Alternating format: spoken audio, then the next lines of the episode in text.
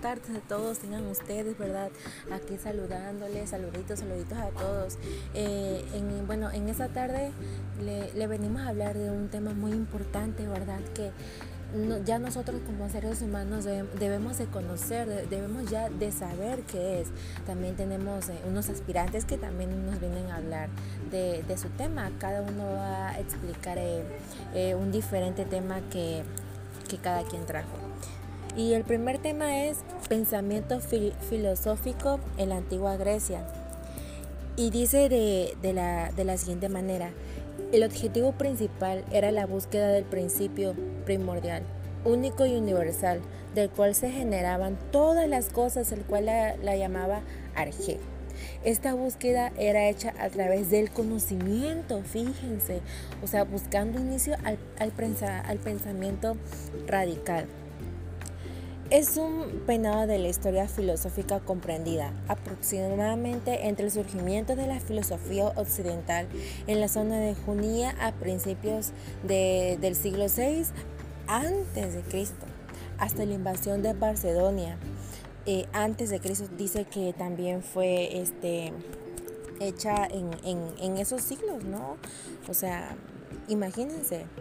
Dice que algunos afirman que la filosofía a su vez fue una influencia por la literatura y la metalógica del antiguo cercano oriente.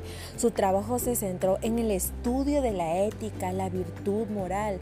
Sócrates creía que la felicidad depende de llevar una vida moral y que la moral se, eh, se, podía pensar que era la virtud en el conocimiento, eh, es más, también en la ignorancia y por tanto no, no era intencional.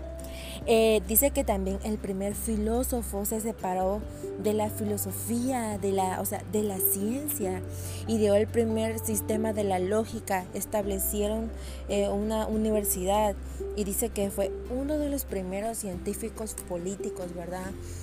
Este es eh, el, primer comienzo de, de, los diferentes temas que vamos a hablar, ¿verdad? Y seguimos con la que sigue, con mi compañera.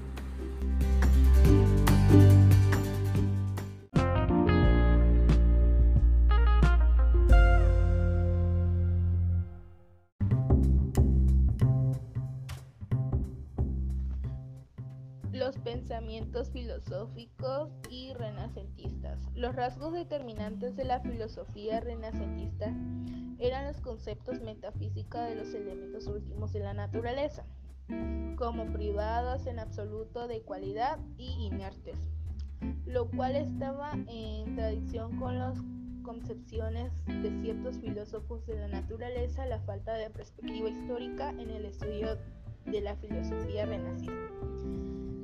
La filosofía renacista se dio en Europa desde el siglo XIV hasta el siglo XVI y marcó el paso a la filosofía medieval moderna, caracterizada por un giro humanista en contraste a la filosofía medieval. Se caracterizó por haber tenido siempre a Dios en el centro, su principal objetivo era justificar la existencia de Dios. En el Renacimiento, y Dios en el cristianismo. Dejaron de ser el punto central del pensamiento para dar al hombre como un punto central.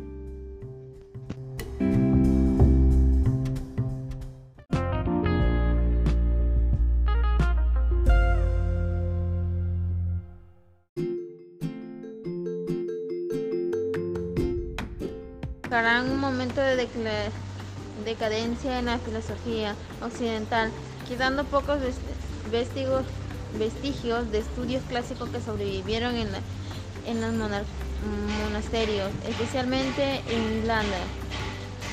Siendo Juan Escoto eh, Erigena uno de los filósofos más importantes de esos tiempos, historiador Will Durant escribió fue uno de los años más oscuros, cuando el espíritu islandés brilló con la luz más potente. La gran mayoría de los, de los textos de de autores claves como Platón, Aristóteles y Piloto fueron inaccesibles a los, a los estudiosos mediables. Los mediables tuvieron acceso al pensamiento de estos y otros autores principalmente a través del trabajo de, autores patricio como Tertuliano, Tertuliano, Ambrosio y Beocio.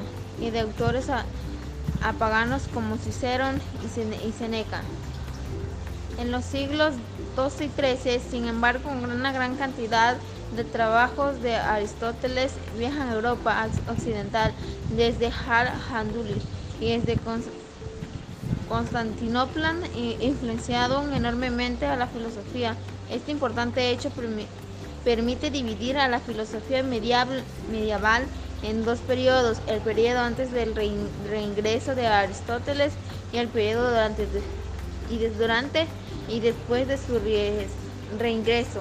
El primer periodo fue marcadamente platónico como un estilo general, ameno y asistemático, y sin una distinción clara entre teología, filosofía.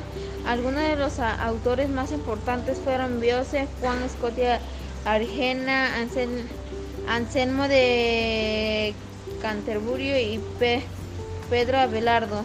El segundo periodo fue más, más aristotélico. Asistió a la creación de unas universidades, a una mayor profesionalización y sistematización de la filosofía y nueva construcción y nueva forma de enseñar. La escolística fue el movimiento tecnológico fisiológico dominante y entre los autores clave estuvieron Ramón Jules Tomás de Aquino, Juan Duz Escoto, Guillermo de Hoc y Juan Buenaventura de Finanza.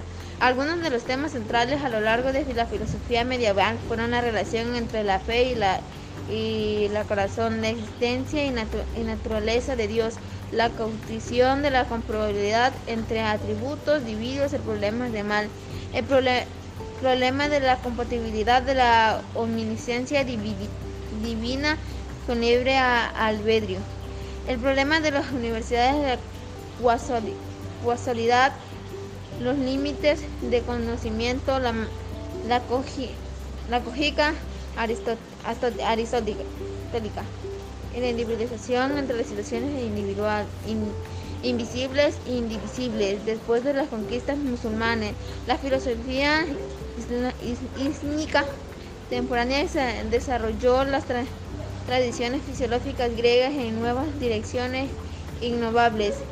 Esta edad se, se oró islámica influyó en los desarrollos intelectuales europeos. Los dos principales corrientes del pensamiento asiático temporal son Kalam, que se centra en, en teología aslítica y en escuela fal, falsafa, que se bolsó el aristotelismo y el neopatolemismo. Aristóteles fue un influyente en la falsafa, como al-Hindi, al-Faribi, Avicena y, y Abarreo. Métodos de la filosofía Aristóteles de los falsos.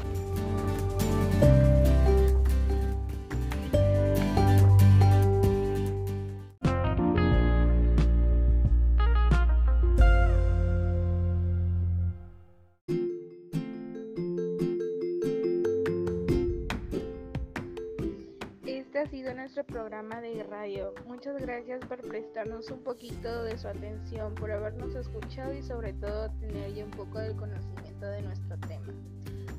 Gracias.